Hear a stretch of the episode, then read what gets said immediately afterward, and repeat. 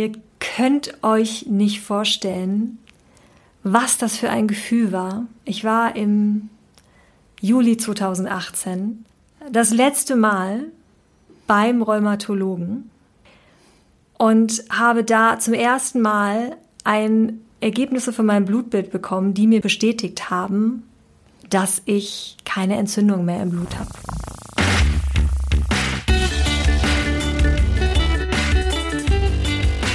Die Heldenstunde, euer Podcast für ein gesundes und bewusstes Leben.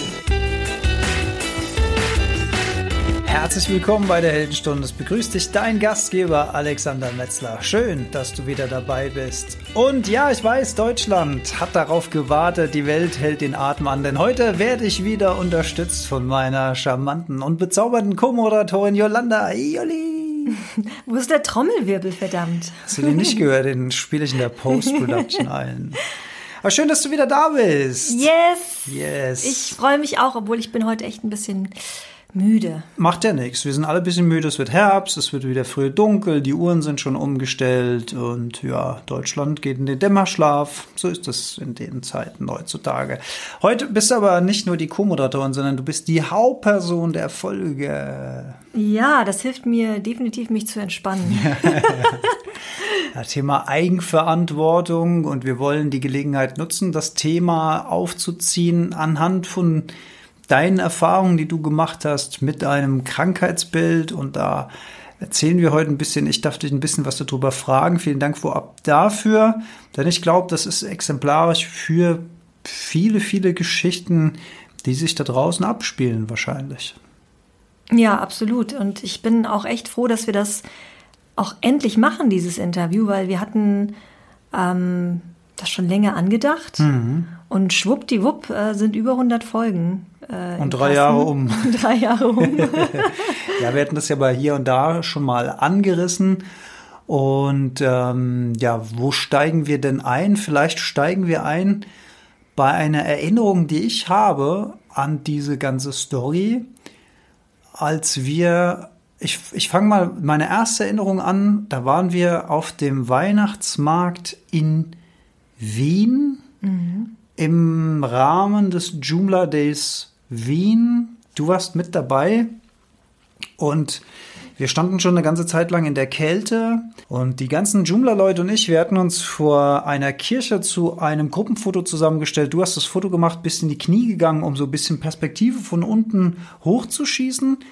Danach wolltest du wieder hochkommen und konntest nicht, weil du Ach Gott, stimmt. ja, weil du plötzlich Das- Schmerzen hattest. Und ich habe erst gedacht, du willst uns verarschen. und dann hast du die ganze Zeit den Knie gehockt und hast so halb gelacht, halb Schmerzen gehabt irgendwie. Mhm. Und habe ich gemerkt, irgendwas ist komisch. Dann bin ich zu dir gegangen. Das war so meine erste Erinnerung. Ach krass, das hatte ich gar nicht mehr auf dem Schirm. Also meine erste Erinnerung an, ich glaube, hier stimmt was nicht, beziehungsweise da war mir noch nicht bewusst, wie viel da eigentlich nicht stimmt. Ähm, das war, muss im November 2016 gewesen sein.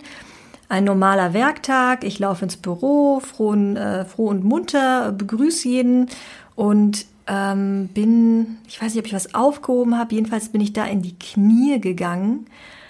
Und ich weiß, es war genau dieselbe Situation und ich weiß noch ganz genau, dass ich, ich bin zwar hochgekommen und dachte noch so, uff, ich werde aber alt, ähm, weil ich dann plötzlich so krasse Knieschmerzen hatte, da ich dachte, wow, äh, bist ganz schön eingerostet, muss mal wieder ein bisschen Sport machen. Das war so mein erster Gedanke und da habe ich mir noch gar nichts dabei gedacht. Man denkt so, ja, das Alter und vielleicht macht noch einen anderen Sp- Spruch dazu oder so. Man denkt zuerst mal nichts Böses. Ne? Nee, also mein Gott, also das, war halt irgendwie für mich so, oh, oh, naja. geht los. Es geht los, musste ich jetzt wirklich mal mehr bewegen, so nach dem Motto. Ja. Ne? Und ähm, ja, ich kam, stimmt, und Wien kam relativ schnell danach. Und als wir in Österreich waren, ähm, Da muss es ja auch 2016 gewesen sein, oder? Genau, das Ja. war das war Anfang Dezember ähm, und da weiß ich aber, da war es richtig schlimm, weil ähm, also ich weiß gar nicht, haben wir, na, das, das klären wir noch auf, was es letzten Endes ja, war. würde ich auch sagen, genau. Genau. Ja. Ähm, genau, und aber das, das, das kam so, so schleichend. Da kamen immer so mehr Situationen, wo ich gemerkt habe, so huch, ähm, hier tut mal mein Handgelenk weh oder hier tut mein Knie weh. Und ähm, irgendwann kam der Punkt, wo auch die Gelenke angeschwollen sind. Und das war auch dieser eine Morgen, wo wir im Hotel aufgewacht sind. Und das ist noch viel schlimmer, wenn du nicht zu Hause bist und du hast so Elefantenfüße und so, kannst dich noch erinnern? Angeschwollen. Angeschwollene Hände und Füße, Dicke Finger. die kaum noch in die Schuhe reingingen. Ja, krass. Und das war so, und das war natürlich noch kalt draußen und Ja. es hat alles wehgetan. Witterung kam noch dazu, Mhm. ja. Und wann hast du zum ersten Mal gedacht, jetzt wäre es vielleicht mal eine gute Idee, zum Arzt zu gehen? Ich glaube, das war nach Wien tatsächlich. Ähm, da war ich dann aber auch echt fertig. Ich meine, du hast es ja mitbekommen. Ich konnte mich ja kaum richtig bewegen Ja. ohne, ohne Schmerzen. Und ich bin eigentlich nicht jemand, der gern jammert, aber da habe selbst ich gemerkt, mh, jetzt solltest du vielleicht doch mal zum Arzt gehen. Und dann war ich auch hier, wie man das so macht, natürlich, beim Hausarzt. Und was hat der Hausarzt gemacht? Ich hatte Schmerzen. Was hat er gemacht? Schmerzmittel. Genau, er hat mir erstmal Schmerzmittel verschrieben. Ähm, gegen den Schmerz. Schmerz, gegen die Symptome. Ja. Ähm, klar, da war noch nicht so wirklich, ähm, ja, ich, ich hab, ja, ich wusste nicht, was es ist, er wusste nicht, was es ist. Erstmal Schmerzmittel geben und gucken und warten, abwarten, ob es vorbeigeht. Ähm, das ist aber leider nicht vorbeigegangen und äh, meine Mama ist ja Krankenschwester und ich kann mich ganz genau an ein Telefonat mit ihr erinnern, wo sie mir auch richtig Angst gemacht hat, ähm, weil sie da bestimmte Krankheitsbilder im Kopf hatte, inklusive auch Blutvergiftung und hast du nicht gesehen. Und ich bin dann, also meine Mama lebt in Spanien, muss man dazu sagen. Ich bin dann mit meiner Schwiegermama, also mit deiner Mama, ähm, an dem Abend dann noch, weil meine Mama mir so eine Angst gemacht hat, in die Notaufnahme gefahren mit deiner Mama.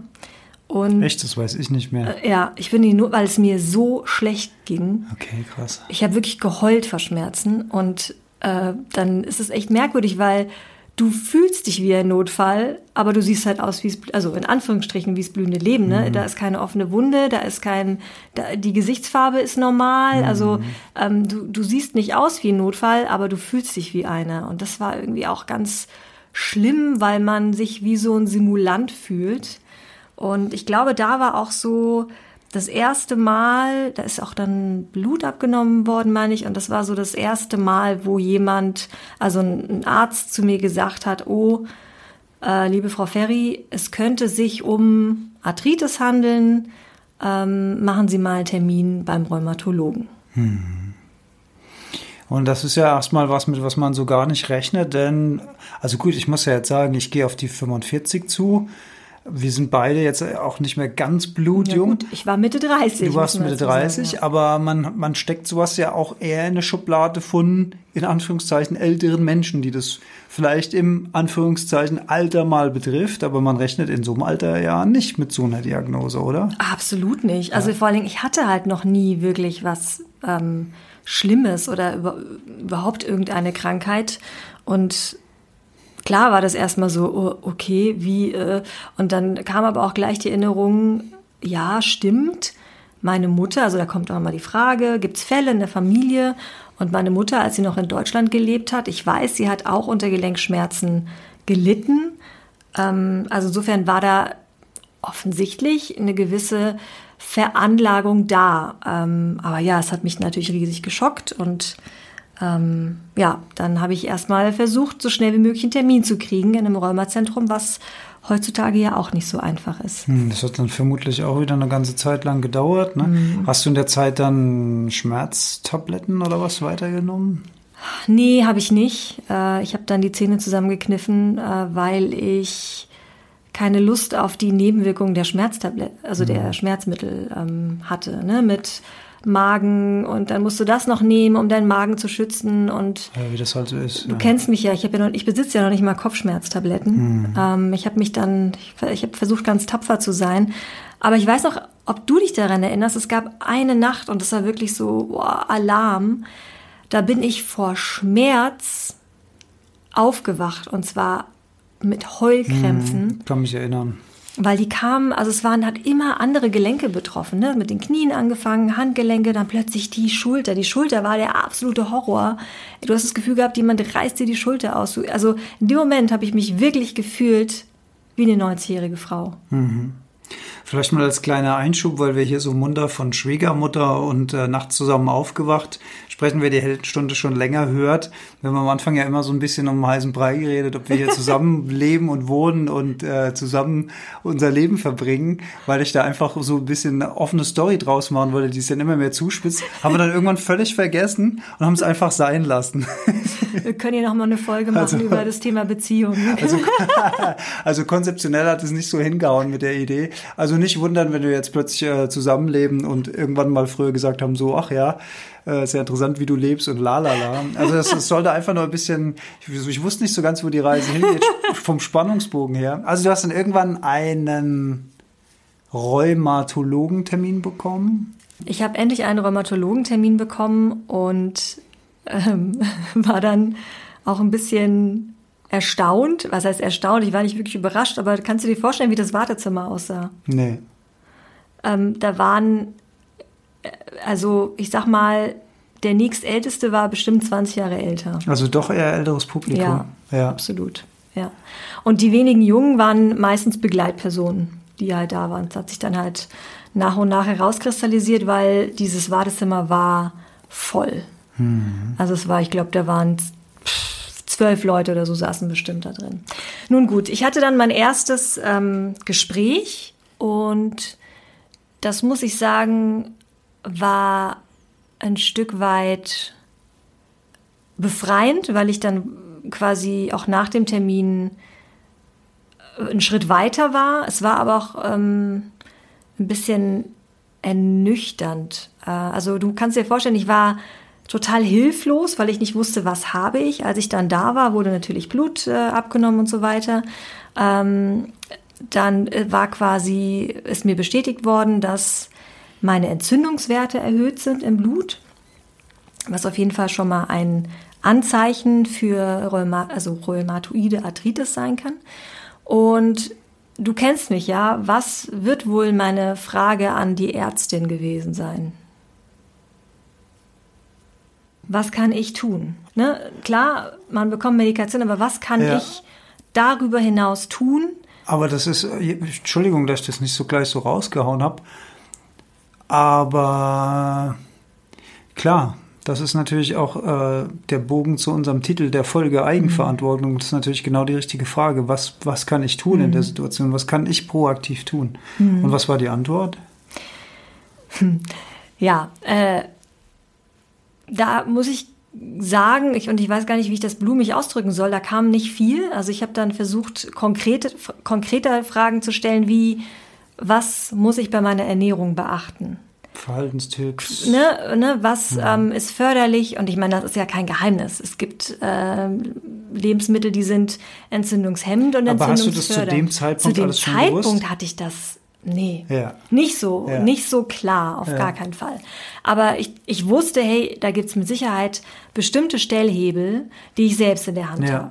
Und ich wollte natürlich alles, also mir ging's so dreckig, ich wollte nichts unversucht lassen. Mhm. Ich wollte alles, was ähm, der, ich sag mal, der Krankheit entgegenwirken kann, das wollte ich tun. Ich war mhm. da zu allem bereit. Ich wäre dir auch einen Marathon gelaufen, wenn mir jemand gesagt hätte, wenn du einen Marathon läufst, wenn du einen Marathon läufst, geht's dir besser, hätte ich das gemacht und ich hasse es zu das laufen. Das will was heißen, ja.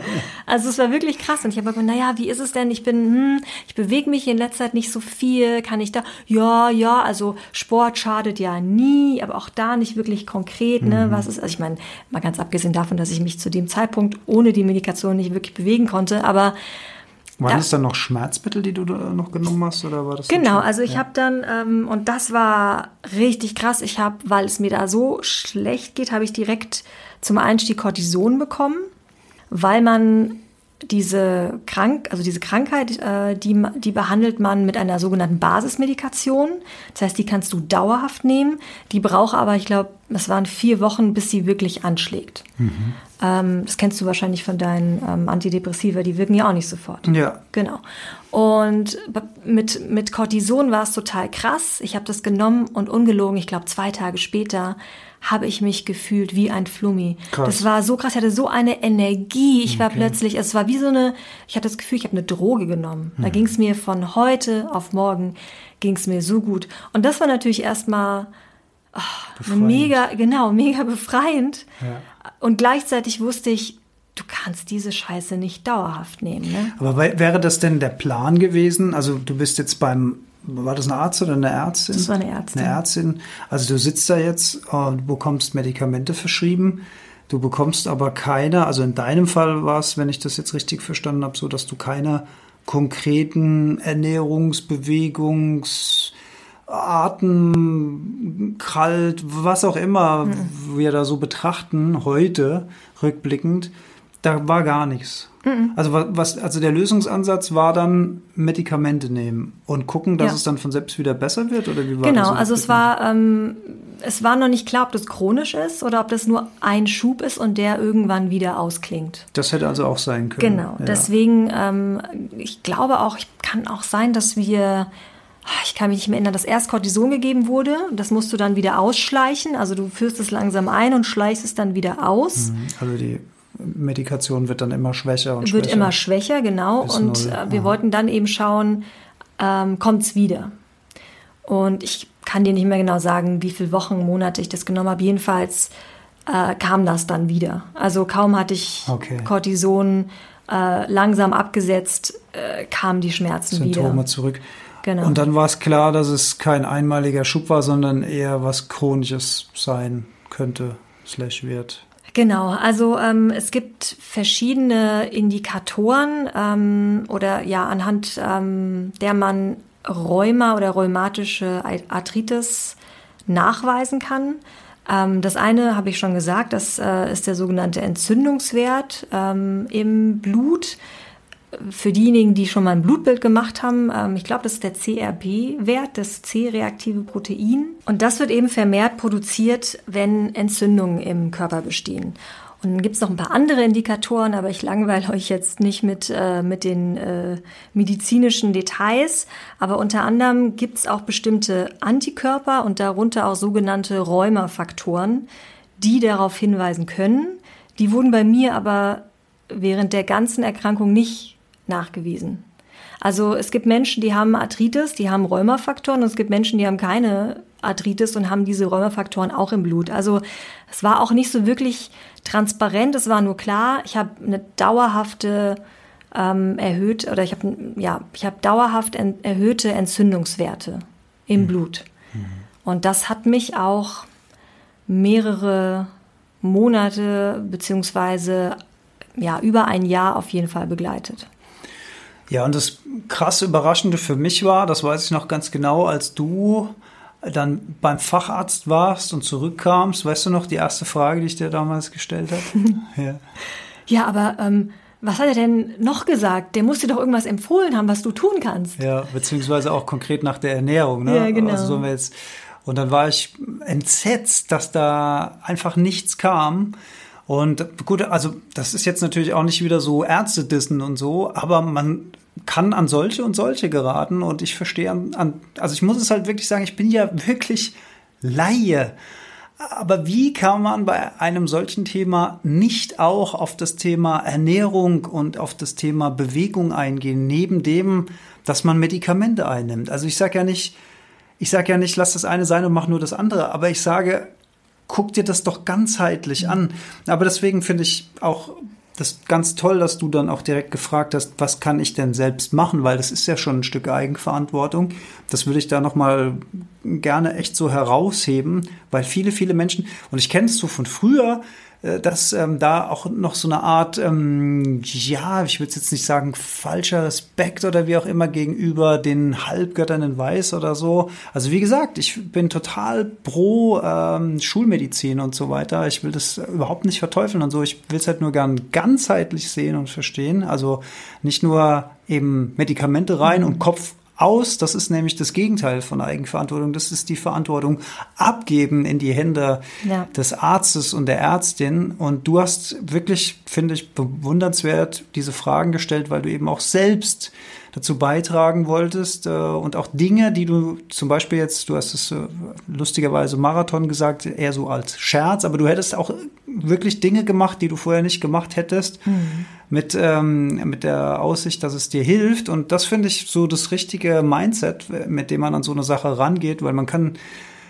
in den meisten Fällen schon den Körper über die Medikation heraus wahnsinnig unterstützen. Ja, und interessanterweise kamen ganz viele Ratschläge aus dem Umfeld, ob das jetzt ähm, auf der Arbeit war. Ähm, meistens waren es dann äh, die Eltern, die Räume hatten und ja, meiner Mutter hat es geholfen, keine Ahnung, die Walnüsse wegzulassen. Und ähm, ich kann mich an einem, an einen Abend erinnern, da waren wir hier im Ort auf einer Veranstaltung.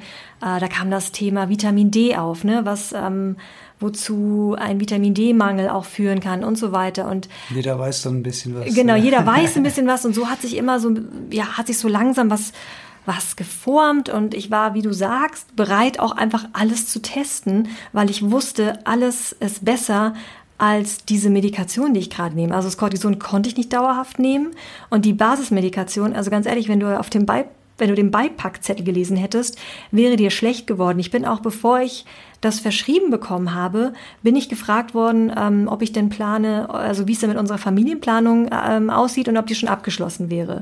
Weil ähm, da gab es dann zwei Alternativen und eine wäre nicht ganz so schlimm.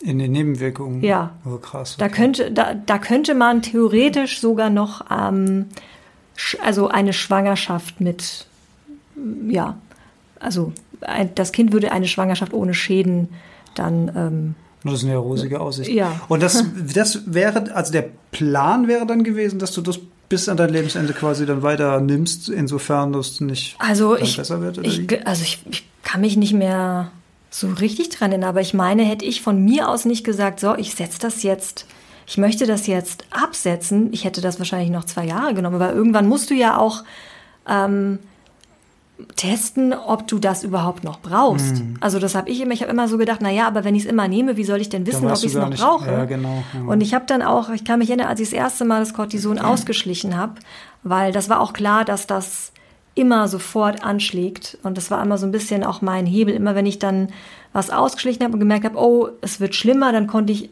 langsam wieder aufbauen. So habe ich das immer versucht, ähm, ja, mich da so ein bisschen vorzutasten und ich habe dann ganz viel mit ähm, Supplements gearbeitet, also mit Nahrungsergänzungsmitteln, weil, wie du, wie ich schon gesagt habe, die eine sagt hier, ähm, lese ich mal in das Thema Vitamin D ein. Der andere sagt, hey, ähm, es gibt da äh, sogenanntes MSM, Schwefel hast du nicht gesehen, äh, soll in dem Zusammenhang auch sehr, sehr helfen gegen Arthritis. Der andere sagt hier, Kurkuma, Kurkuma-Wurzel ist der mega ähm, Entzündungshemmer, bla, Immunsystem, bla. Und äh, ich weiß nicht, ob du dich erinnerst, aber ich hatte in der Zeit, glaube ich, ein, Ries ein Arsenal an Nahrungsergänzungsmittel, Zink und äh, ja, und mhm. da habe ich halt irgendwie geguckt auch, naja, also mh, es war halt auch schwierig, weil ich alles auf einmal gemacht habe, dann auch wirklich festzustellen, was ist es am Ende? Was ist es am Oder Ende? ist es die Summe der Teile? Oder ist es die Summe? Oder ist es die Challenge, die du dann gemacht hast? Das ist genau, das äh, kam ja erst ähm, später und da kommst du auch ins Spiel, liebe Alex. Hm. Weil du hast mich ja bei der ganzen, bei meinem Leidensweg begleitet. Und äh, auch du bist ja auch äh, für mich quasi in die Recherche gegangen. Ja, also ich habe mich dann eben auch äh, im, im Zuge äh, des Ernährungsthemas, wo ich mich dann auch mehr oder weniger reingefuchst hatte, immer mal geguckt, was für Komponenten sind dann entzündungshemmend und welche Komponenten sind entzündungsfördernd.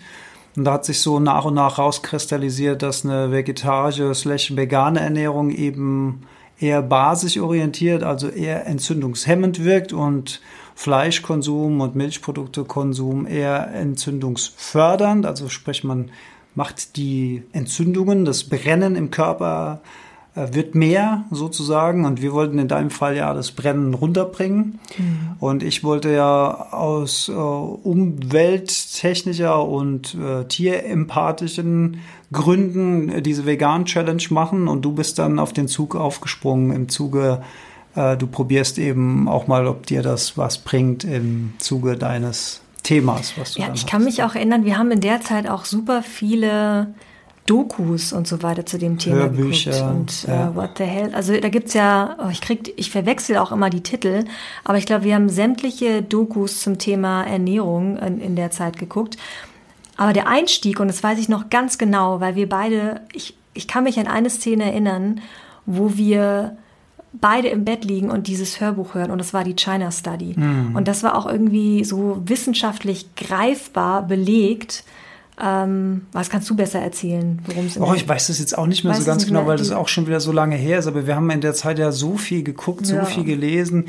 Und ähm, ja, wir waren, also das manipuliert einem natürlich sehr, sehr stark in, in einige Richtungen. Ich bin da heute auch schon wieder so ein bisschen guck ein bisschen höher auf das ganze Thema und versuche auch dann auch nicht zu radikal in die eine oder andere Ecke abzudriften. Aber all das, was ich da gesehen und gehört habe, hat für mich schon ein sehr, sehr, sehr nachvollziehbares und logisches Gesamtbild gegeben, auch im Zusammenhang mit Umwelt, auch im Zusammenhang mit, mit Tierschutz, auch im Zusammenhang mit der Nahrungsmittelproduktion und wie das alles läuft und alles, alles in allem, alle Summe der Teile haben für mich absolut Sinn ergeben, dass ich das eben für mich auch ausprobieren wollte. Und ja, du warst für mich natürlich das ideale Versuchsobjekt, weil ich hatte ja jetzt äh, diesbezüglich keine, keinerlei Probleme, wollte aber auch mal für mich wissen, was macht sowas mit mir. Und dann haben wir diese drei Monate vegane Challenge gemacht, mhm. ne? von Oktober bis Silvester oder so. Genau, ich glaube, ne? du hast das, ich kann mich noch erinnern, du hast das vorgeschlagen und äh, wie du, ne, also ich habe gesagt, ja klar, machen wir. Und bei mir war es der 6. Oktober, weil ich dummerweise, ich wollte so sehr raus aus dieser ähm, Schleife. Also ich, ich, ich wollte irgendwie selbst eine Lösung finden und ich wollte weg von diesen Kackmedikamenten. Und ich glaube, ich habe dann einen Tag später oder zwei Tage später, nachdem du es vorgeschlagen hast, habe ich gesagt, okay, ich mache das jetzt, bumm. So, und wer sowas schon mal gemacht hat, der weiß, dass man sich auf sowas vorbereiten muss. Denn man muss dazu sagen, wir beide eigentlich nicht, aber ich noch viel weniger. Ich war nie ein richtiger Fleischesser, also man hat nie viel Fleisch in unserem Kühlschrank gefunden. Aber ich war ein absoluter Milchprodukte-Fan. Käse, verschiedene Käsensorten, immer, war immer auf meinem Speiseplan. Milch, immer auf meinem Speiseplan. Joghurt, immer auf meinem Speiseplan. Also allein das. Und auch wie ich gekocht habe. Also ich, Käse hast du schon gesagt? Sahne, ja, Käse. Also sorry, ich war.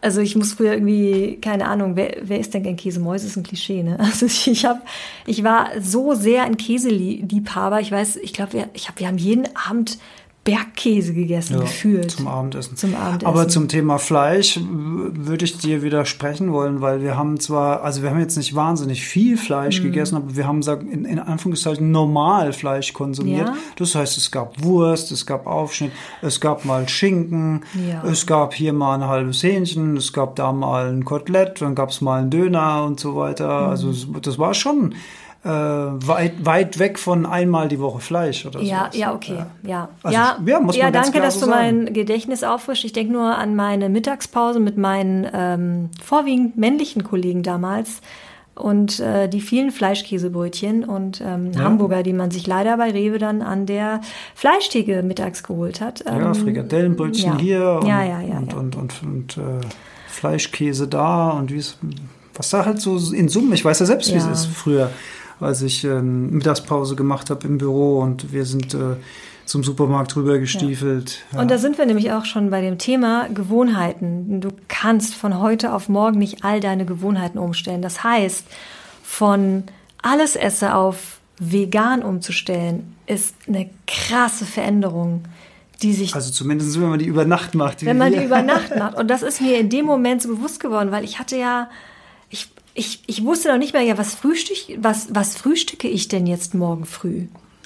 Weil das Käsebrot war es dann ja definitiv nicht. Ja, und das Und Müsli mit Milch War es auch, nicht. mehr. Und äh, die Stückchen beim Bäcker, die ich so gern immer gegessen habe, die waren es auch nicht, weil überall da waren tierische Produkte drin. Und Zucker ist natürlich auch ein äh, Entzündungsförderer, Absolut. muss man auch dazu sagen. Also das ist mir im Nachgang erst bewusst geworden, dadurch, dass wir uns vegan bzw. pflanzlich basiert ernährt haben. und Zucker reduziert.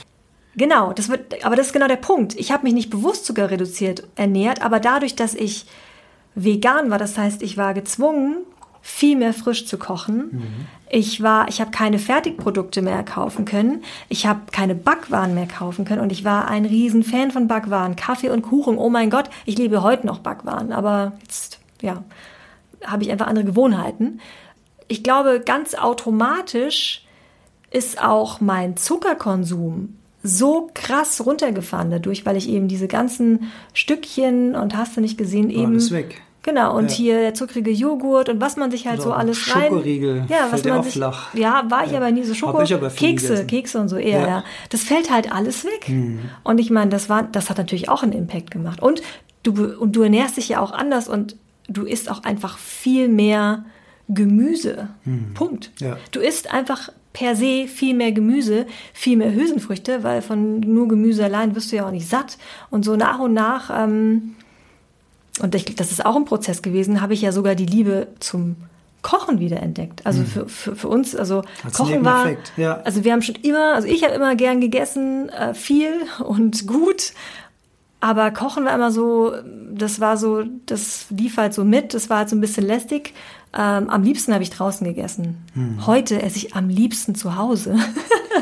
Ja, man, es, es dauert eine Zeit lang, aber man erreicht dann auch irgendwann so ein, so ein Level, wo du so die Grundzutaten im Haus hast, wo du weißt, aus denen kannst du immer irgendwas zaubern, aus denen kannst du dann immer was ko kombinieren. Wie oft höre ich dich sagen, oh Gott, ich habe nur noch dies und das und das im Haus.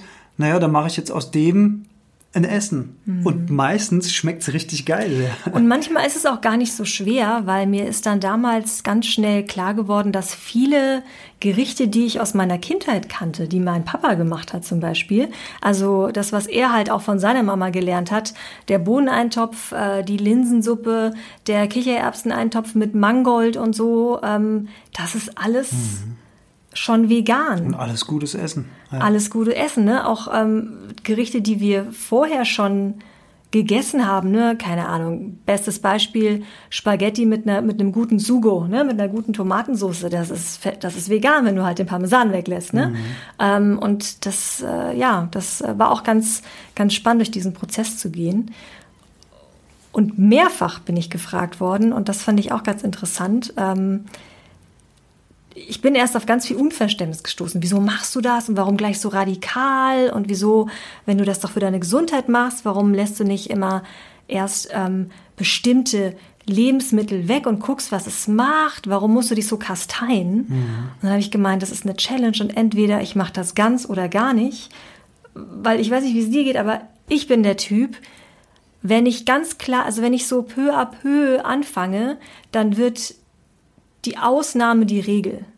Dann geht dann doch, ach, dann esse ich heute doch noch mal den Käse und äh, dafür habe ich heute kein Fleisch gegessen, lalala. Und ich habe dann entweder, also um wirklich diese Wirkung zu spüren, muss ich das zu 100 Prozent umstellen oder es bringt sonst nichts. Aber da muss vielleicht auch jeder so seinen Weg finden, wie Ja. es für ihn oder für sie am besten passt. Der eine ist da eher so der radikalere, hat bei mir ja auch gut funktioniert.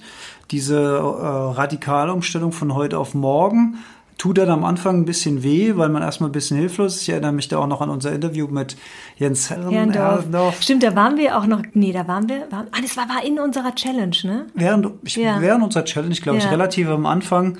Und ähm, er hatte uns natürlich vegane Erfahrung weit voraus mit seinem Podcast und allem drum und dran. Und dann wollten wir von ihm natürlich hören, was hast denn du eigentlich so in deinem Kühlschrank und so weiter, um uns auch einfach inspirieren zu lassen, damit wir nicht den Hungertod sterben. ja, also ja, ich, ich bin da auch ein Fan von ähm, Tür auf, durchgehen, Tür zu, absolut. Aber da muss jeder so wirklich äh, selbst seinen Weg finden. Aber klar, all das, was du jetzt gesagt hast, also diese Umstellung der eigenen Gewohnheiten, dieses Kochen, selbst wieder kochen, das ist ja auch alles Form von Verantwortung übernehmen. Gerade die absolute Kontrolle über die Lebensmittel, die hat man eben dann, wenn man sie selbst einkauft, am besten an einer Quelle, wo man auch genau weiß, wo sie herkommen. Und wenn man sie selbst zubereitet, dann weiß man, was für Gewürze da dran sind und dann frisch, möglichst frisch dann auch isst, also frisch gekocht direkt aufgegessen. Es gibt einfach nichts Besseres. Ne? Aus dem Boden auf den Teller ja, in den Bauch absolut. rein. Und Wunderbar. Ist, da gibt es noch einen Schritt weiter und da ähm, versuchen wir uns jetzt äh, auch langsam mal ran, äh, nämlich die Lebensmittel selbst anzubauen. Ja, ja. also klappt schon zum Teil.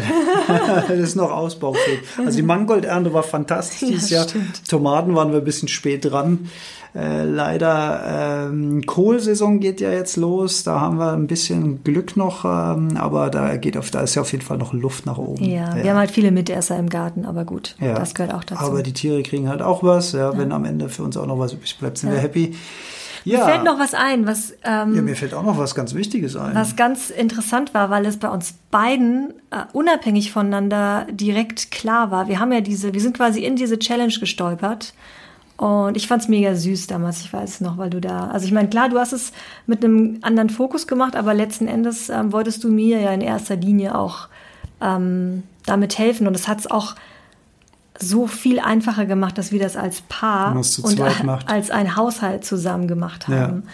Ja. Ähm, das war echt schon toll. Und wir haben aber, obwohl wir gesagt haben, wir testen das bis Ende des Jahres, wussten wir unabhängig voneinander, das ist kein Test, das ist keine Challenge. Wir wussten nach wenigen Tagen, also ich wusste es nach wenigen Tagen, ähm, dass sich das richtig anfühlt und dass ich das nicht nach zum Jahreswechsel umstelle und wieder zurück auf normal, also normal in Anführungsstrichen gehe.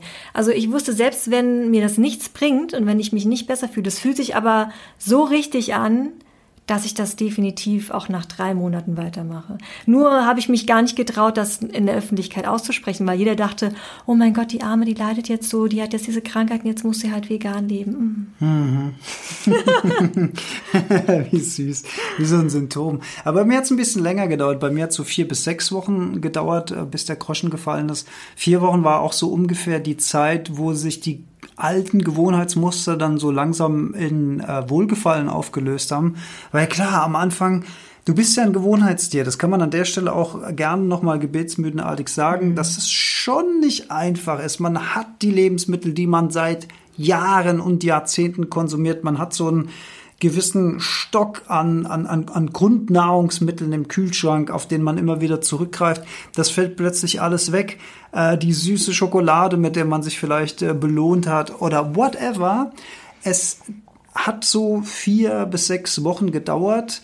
Und dann waren aber diese Dinge, die ich dann wirklich auch vermisst habe, auch aus dem Muster heraus, dass ich sie fast täglich konsumiert habe oder wöchentlich konsumiert habe, wo mein Körper dann auch gesagt hat, jetzt ist mal wieder Zeit, jetzt willst du das mal wieder, du willst jetzt einfach mal wieder frische, kalte Milch in deinem äh, Müsli haben. Ich erinnere mich, wir haben ja auch verschiedenste Milchsorten dann mhm, durch, durchprobiert, bis es dann am Ende für uns dann die Hafermilch war. Aber da waren teilweise auch, ich glaube, Reismilch oder was es war, wo ich auch so gedacht habe, um Gottes Willen, das, das wird nie, da, da werde ich nie Freund von sein. Und äh, früher habe ich zum Beispiel auch meinen Kaffee mit Milch und Zucker getrunken. Dann habe ich ihn ähm, dann habe ich den Zucker weggelassen, habe ich nur noch mit Milch getrunken. Heute trinke ich ihn halt schwarz. Und das ist jetzt meine ganz selbstverständliche Gewohnheit. Wenn mich äh, jemand fragt, Herr Metzler, wie wollen Sie den Kaffee? Sage ich mir, schwarz, ja. Das, da denke ich gar nicht mehr drüber nach. Und vor drei oder vier Jahren hätte ich immer gesagt, ja, bitte mit Milch und Zucker, bitte, ja, sonst kann ich den nicht trinken, sonst schmeckt der mir nicht und so. Das ist natürlich alles immer nur Konditionierung im Kopf, gelerntes Verhalten. Und wenn man es anders gelernt hätte, dann wäre das das Verhalten. Aber die gute Nachricht an der Stelle ist ja, dass man neue Gewohnheiten etablieren kann, wenn man einmal über diese Hürde drüber gegangen ist und sich die alten Gewohnheiten aufgelöst haben, dann äh, betritt man halt völliges Neuland. Dann gibt's völlig neue Möglichkeiten. Und ich genieße es halt bis heute, durch den Supermarkt zu schlendern und diese ganze Fleisch, diese ganze Käseabteilung und diese ganze Milchabteilung, auch mit diesem ganzen Verpackungswahnsinn, was Milchprodukte angeht. Ich denke da an Joghurtbecher oder whatever existiert für mich halt einfach nicht mehr. Ich finde das, das ist total so schön. entspannt einkaufen zu gehen, weil drei Viertel dieser ganzen Ladenfläche einfach wegfällt. da muss ich gar nicht langlaufen, weil ich weiß, hey, da ist eh nichts für mich dabei. Das ist super. Und ich möchte auch gerne noch mal zu sprechen kommen auf das Wort Eigenverantwortung. Also in dem Wort Verantwortung steckt ja Antwort drin. Das bedeutet, wenn man Verantwortung übernimmt, dann hat man eine Antwort auf eine Situation. Und solange man antworten kann, solange man eine Antwort hat, ist man einer Situation auch nicht hilflos ausgeliefert. Also dieses Mindset oder dieses Gedankenmuster, dass, ja, wenn ich, also Verantwortung ist was, da lade ich mir was auf die Schultern und das belastet mich oder so. Das Gegenteil ist der Fall. Wer die Verantwortung trägt, hat die Möglichkeit zu reagieren, ist seines eigenen Glückes Schmied bestimmt sein eigenes Schicksal, denn er hat eine Antwort auf eine Situation. Er kann sich entscheiden, er hat Möglichkeiten, er trägt die Verantwortung. Und diese Eigenverantwortung, da habe ich vorhin, als ich so drüber nachgedacht habe, auch äh, noch, äh, habe ich, glaube ich, irgendwann auch schon mal im Podcast gesagt, dieses schöne Bild aus dem äh, Buch von Tony Robbins im Kopf, wo, wo die Eltern vorm Fernseher sitzen und die Frau ihren Mann fragt, hast du die Kinder ins Bett geschickt? Und er so, ja, ich will nicht, dass sie sich diesen Mist ansehen im Fernsehen. Ja. und da denke ich mir immer, ja klar, früher hatten eben unsere Eltern die Verantwortung von, für uns und haben uns äh, um sieben ins Bett geschickt und da durften wir auch nicht den ganzen Tag Schokolade in uns reinstopfen und so weiter. Und dann haben die uns halt geführt im besten Sinne. Und heute sind wir das selbst. Heute müssen wir eben uns selbst führen. Denn wenn wir alles das machen würden, worauf wir gerade Bock haben, dann würden wir wahrscheinlich den ganzen Abend äh, fünf Tafeln Schokolade reinziehen oder whatever. Und da müssen wir halt die Eigenverantwortung tragen. Ja. Ja. Und jetzt haben wir viel über Ernährung gesprochen. Ich möchte aber fairerweise auch dazu sagen, dass das so der Türöffner war, aber dass ich, und da hast du einen sehr großen Einfluss gehabt ähm, mit dem, was du auch für den Podcast recherchiert hast. Ähm, ich habe ja noch viel, viel mehr, an viel mehr Schräubchen gedreht. Also es war ja nicht nur die pflanzlich basierte Ernährung, ähm, die dann auch noch immer stärker zuckerfrei oder zuckerreduziert wurde. Ich habe dann ich glaube, ein halbes bis dreiviertel Jahr, nachdem wir ähm, vegan geworden sind, habe ich auch drei Monate eine Zucker-Challenge gemacht, wo ich wirklich ähm, keinerlei Zucker, kein Weißmehl, kein Alkohol zu mir genommen habe. Das war auch nochmal eine krasse Erfahrung. Aber das ist nicht alles. Und ich meine, ich glaube schon, dass das letzten Endes ähm, mit der größte Faktor war. Aber ich bin auch davon überzeugt, dass es nicht der einzige Faktor war. Also es war zumindest das, was ich regelmäßig in meinem Leben etablieren konnte. Und ich habe aber auch natürlich ganz viel, ich sag jetzt mal, Mindset-Arbeit auch mitgemacht.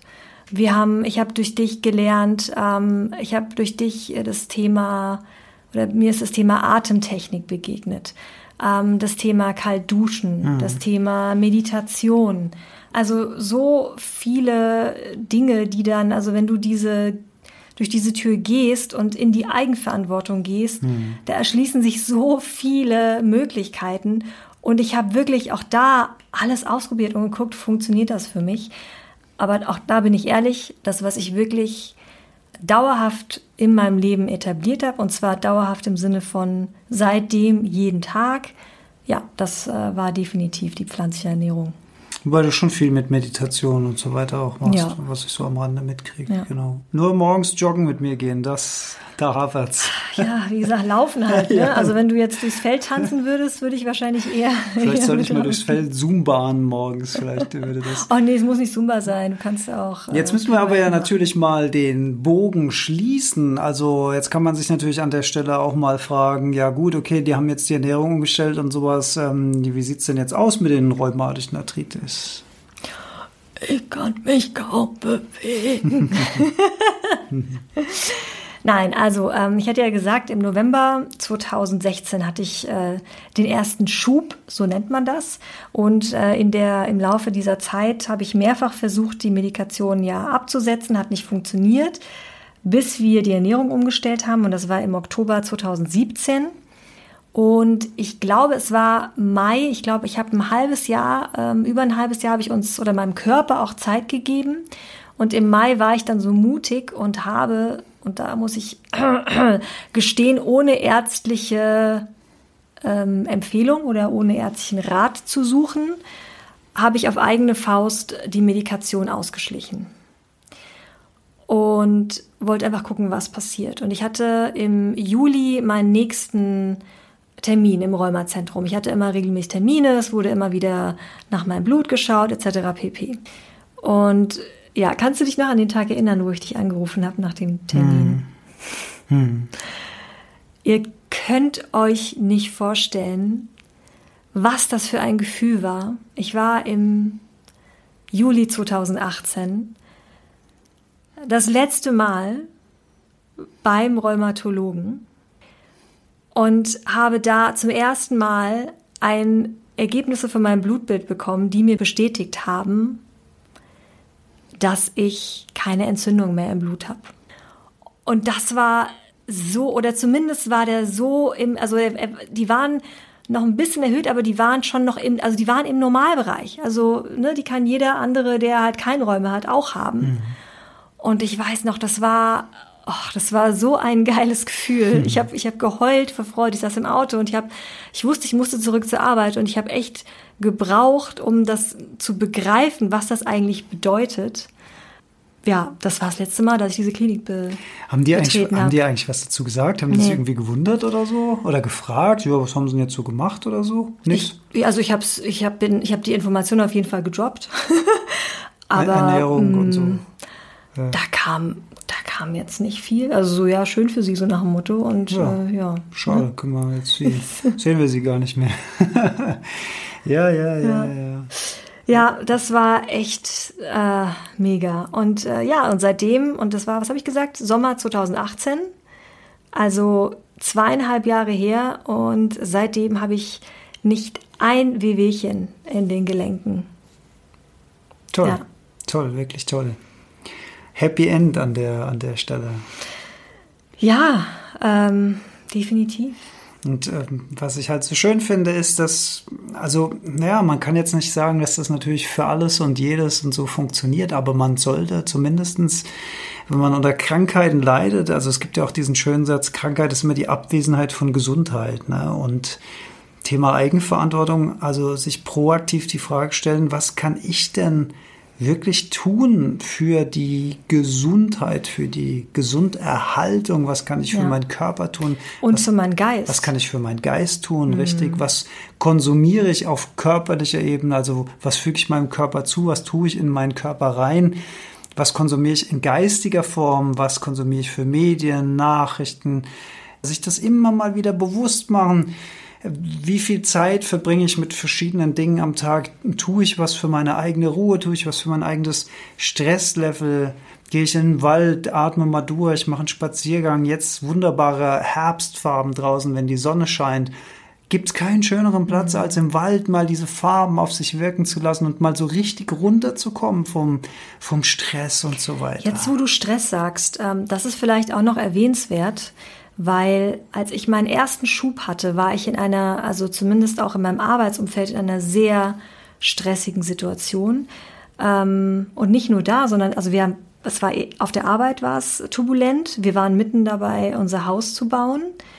Ich habe Ach, die Phase war das. genau, ich habe mehrere Wochen einen Infekt verschleppt und ich habe in der Zeit meine Pille abgesetzt. Das heißt, mein Körper ist hormonell noch Achterbahn gefahren, weil ich gesagt habe, ich möchte auch dauerhaft mir nicht mehr diesen, mhm. ähm, Hormonkram. diesen Hormonkram zuführen. Und ich glaube, auch all, all diese Kombination aus Stress und Hormonumstellung und hast du nicht gesehen. Also irgendwas hat ja diesen, diese Krankheit oder diesen Schub äh, getriggert. Mhm. Und das kann kein Zufall sein.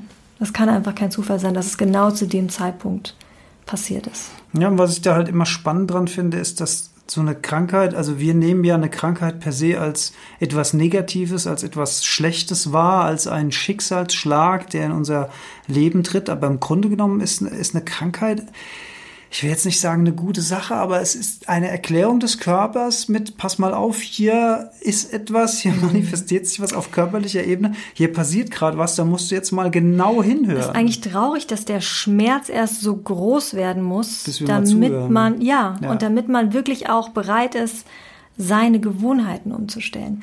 Und das hat mich auch ein Stück weit so rückblickend traurig gemacht, dass diese, also heutzutage, wenn mir jemand sagen würde, wenn du regelmäßig Fisch isst, ähm, geht es dir gesundheitlich noch besser, würde ich es trotzdem nicht tun, weil sich mein, meine ganze Einstellung dazu verändert hat, weil ich einmal durch diese Tür gegangen bin. Und ich habe jetzt nicht nur meine eigenen egoistischen Bedürfnisse im Vordergrund, weswegen ich mich so ernähre, sondern es ist einfach viel, viel, viel größer als ich selbst.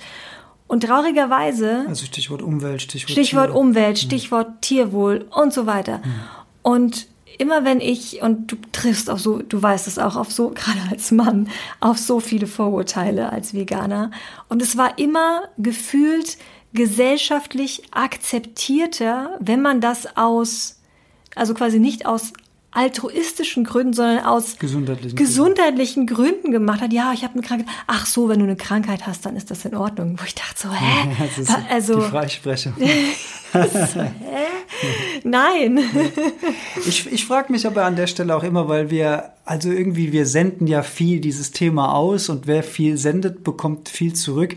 Und man lernt mehr und mehr Menschen kennen, die auch auf dieser Welle schwimmen und die ähnliche Gedanken haben oder in eine ähnliche Richtung denken, Dinge vielleicht trotzdem anders machen, aber zumindestens in die Richtung denken.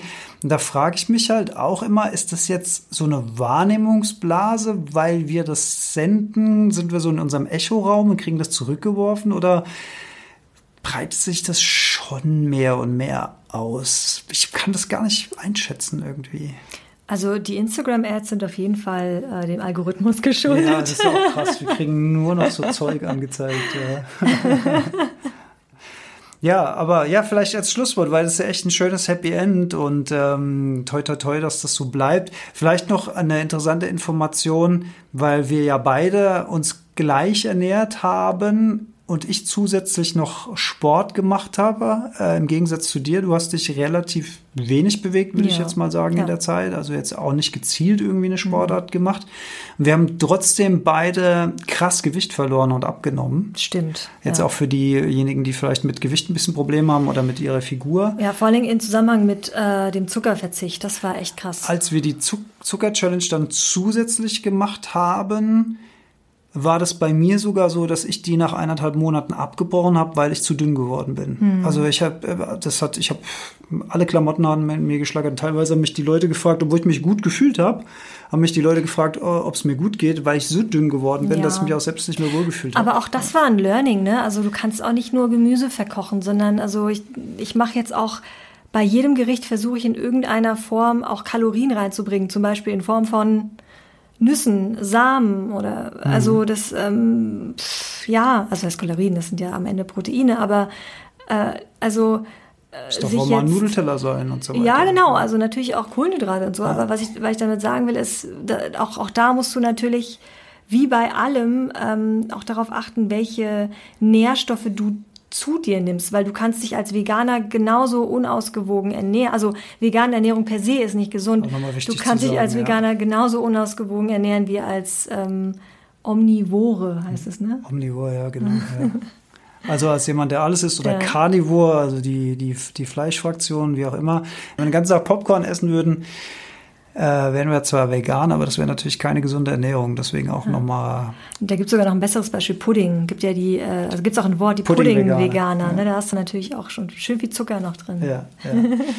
ja, also das zum Thema Eigenverantwortung, also dieses, nochmal der Appell, dieses Schicksal selbst in die Hand nehmen, seines eigenen Glückes Schmied sein, wie es so schön heißt, und eben nicht die Verantwortung nur bei den Herren und Damen im weißen Kittel abgeben. Und ich sage nicht, dass wir nicht zu Ärzten gehen sollen, nicht falsch verstehen. Ich hole mir gerne Ratschläge ein und manchmal müssen es Medikamente sein und im, im akuten Fall auch ähm, einfach mal helfen zu können. Ich erinnere mich, dass ich mal eine ähm, Ohrenentzündung hatte, eine Mittelohrentzündung, dass man solche Schmerzen hätte ich alles genommen. Mhm. Ich, also ich hätte ohne mit der Wimper zu zucken alles in mich ja. reingestopft, nur damit diese Schmerzen aufhören. Also ich plädiere hier nicht dafür jetzt irgendwie, aber ich plädiere halt für einen achtsamen Umgang und dieses Thema Eigenverantwortung. Also was kann ich selbst proaktiv tun? Welche Schrauben kann ich drehen in meinem Leben? Welche Gewohnheiten kann ich hinterfragen? Wo spüre ich auch selbst, dass die Gewohnheit nicht gut für mich ist, aber ich zappel halt irgendwie da am Haken, weil das so tief in mir drin ist, aber ich spüre, das tut mir nicht gut. Wie kann ich damit umgehen? Kann ich mir vielleicht auch Hilfe holen? Jemand, der mir dabei hilft, das loszuwerden und so weiter. Hm. In die Richtung denken. Ja, und wenn man es nicht spürt, und ich glaube, wir spüren es mittlerweile viel mehr, was uns gut tut. Krass, ja, aber das ist auch nochmal ein ganz wichtiger ähm, Punkt. Aber wir haben am Anfang natürlich super viel viel, ich sage jetzt mal, Monitoring betrieben. Wir haben, also ich habe mein Blut alle vier Wochen checken lassen in den ersten, in der ersten Phase, nachdem ich die Medikation abgesetzt habe, weil ich natürlich auch kontrollieren wollte, bin ich auf dem, auf dem richtigen Weg, kommt die Entzündung wieder, ähm, habe ich irgendwelche anderen Mangelerscheinungen. Ne? Also ich habe natürlich B12 supplementiert, äh, weiterhin mein Vitamin D und so weiter, aber äh, auch da, ne, ähm, da kann man natürlich auch die Mittel nutzen, die einem zur Verfügung stehen, über Ärzte und so weiter. Mhm. Äh, aber eben sich nicht 100% blind darauf verlassen. Und es gibt so viel Wissen da draußen. Wir haben uns auch, wir haben so viel recherchiert. Als Tipp probiert alles aus und sucht euch das aus, was für euch funktioniert, weil auch das kann super individuell sein.